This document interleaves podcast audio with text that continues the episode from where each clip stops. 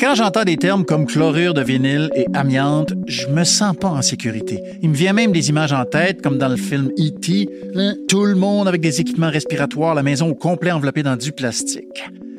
Les agents cancérogènes, c'est beaucoup plus que deux ou trois substances nocives. Ça peut être un agent chimique, physique ou biologique, ou encore des circonstances de travail qui augmentent le risque de développer un cancer.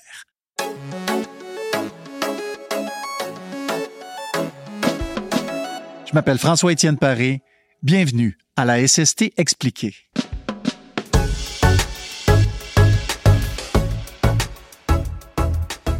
Mon invité, France Labrèche, chercheuse à l'IRSST, va nous aider à mieux comprendre les substances ou les agents cancérogènes.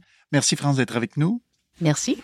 France, qui décide qu'un agent, qu'une substance est cancérogène? Bonne question. Ça n'est pas n'importe qui, ça n'est pas une personne au gouvernement ou une personne dans une université. Il y a quelques organisations à travers le monde qui font ce type de, classification-là ou d'études. La plus connue est le Centre international de recherche sur le cancer, qui est une agence de l'Organisation mondiale de la santé et qui étudie ou qui classe les substances et les agents cancérogènes depuis 1972. Il y en a à peu près plus de 1000 jusqu'à maintenant qui ont été euh, classés. Et comment on fait justement pour les classer pour qu'une substance soit déclarée cancérogène? D'abord, le cirque choisit les substances à étudier ou les agents à étudier selon deux critères principaux. Il faut que des humains soient exposés et il faut qu'il y ait un signe en quelque part ou une étude qui ait dit ou qui ait soulevé le doute comme quoi ça pourrait être cancérogène. Là, ils forment un comité avec quatre types d'experts, des gens qui sont des experts en exposition, pour étudier, par exemple, l'exposition peut être soit au travail, mais l'exposition peut aussi être parce qu'on prend un médicament. Ensuite de ça, euh, des épidémiologistes évaluent les études sur les humains, des toxicologues évaluent les études sur les animaux, et d'autres types de gens, des chimistes, euh, des toxicologues aussi et des épidémiologistes peuvent évaluer les études en laboratoire sur des cellules humaines ou animales pour voir si justement il y a des mécanismes de cancérogénicité.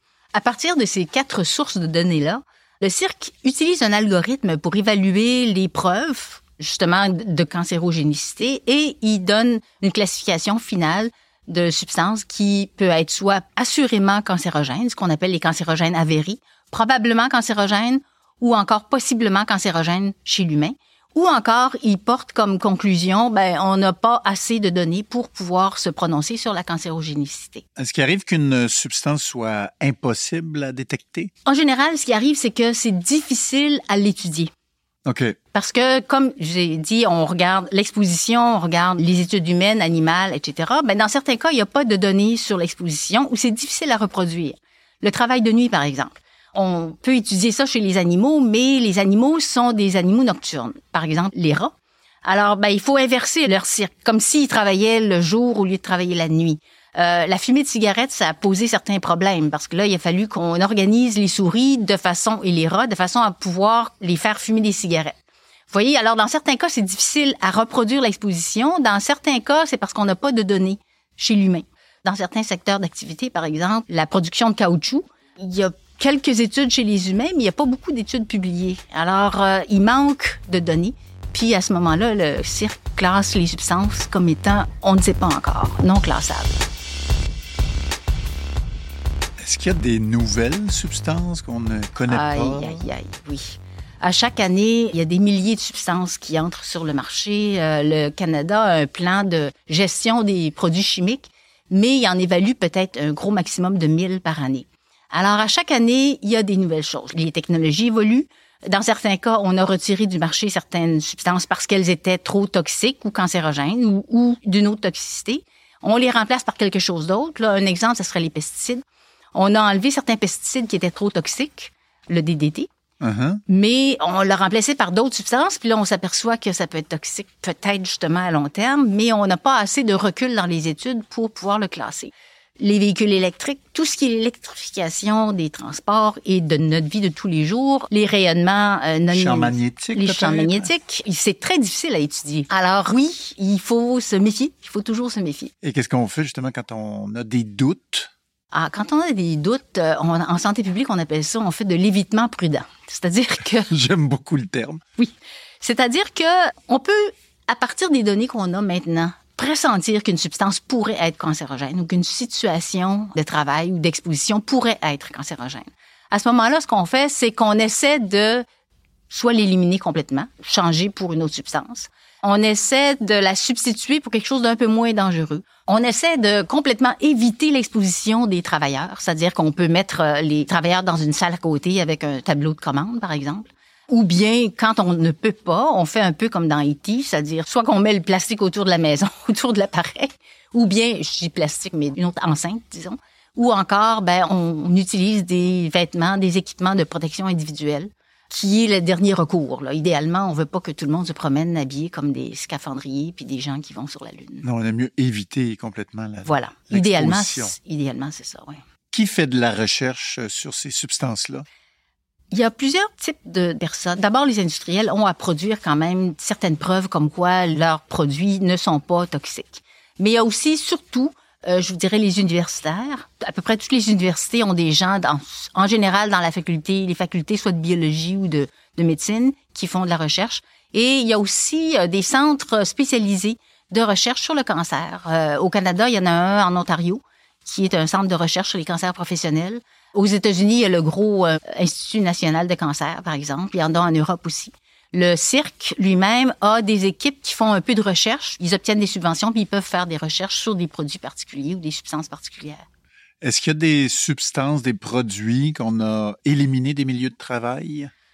Difficile dans certains cas. Là, on a parlé de l'amiante, mais l'amiante n'est pas vraiment éliminée encore. On a éliminé l'utilisation pour construire les nouvelles maisons les nouveaux édifices, mais il y en a encore. Alors, euh, c'est très difficile. On a enlevé, bon, euh, le plomb qui est pas un cancérogène avéré, mais c'est un cancérogène quand même probable, soupçonné.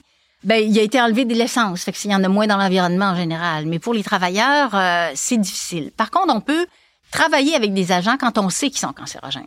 On prend les précautions qu'il faut. Dans certains cas, par exemple, des laboratoires, il faut travailler avec des substances cancérogènes. C'est la seule façon de les analyser. De les analyser, mais de pouvoir produire ce qu'on fait. Alors, dans ce cas-là, quand les gens le savent, ben, ils travaillent en se protégeant suffisamment. France, quels sont les outils produits par l'IRSST pour nous aider à mieux comprendre les substances cancérogènes et à s'en protéger? Nous avons produit un, une euh, fiche et un document pour aider à sensibiliser les intervenants, surtout en santé au travail, et les travailleurs à la présence éventuelle de cancérogènes dans leur milieu de travail. On peut se protéger d'un cancérogène quand on sait qu'il est cancérogène. Or, ben, vous savez, un accident de travail, c'est évident, c'est au travail, on sait qu'est-ce qui a causé, puis on peut travailler à prévenir justement la prochaine fois qu'il va y avoir un accident. Or, pour les cancérogènes, c'est plus compliqué parce que les cancers se développent 10, 15, 20 ans jusqu'à 40 ans pour l'amiante après justement l'exposition. Alors le lien entre le travail et l'exposition est moins évident. Et puis, dans certains cas, les, même l'employeur ne sait pas qu'il y a des cancérogènes dans son milieu de travail. Alors, on a fait une fiche euh, là-dessus. Ensuite de ça, on a fait quelques rapports aussi où on a identifié combien de travailleurs étaient exposés dans quel secteur d'activité et à quelles substances cancérogènes ils étaient exposés.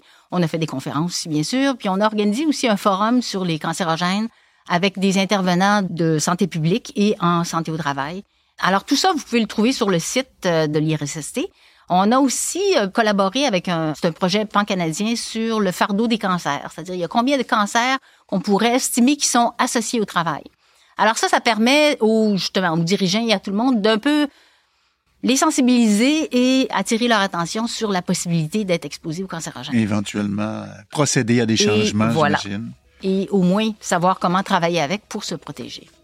Merci France. Mon invité France Labrèche est spécialiste en agents cancérogènes dans les milieux de travail. Merci beaucoup France. Merci à vous. Merci à vous d'avoir été à l'écoute. Euh, je vous invite à écouter les autres épisodes de la SST expliqué, le balado de l'IRSST sur votre plateforme d'écoute préférée.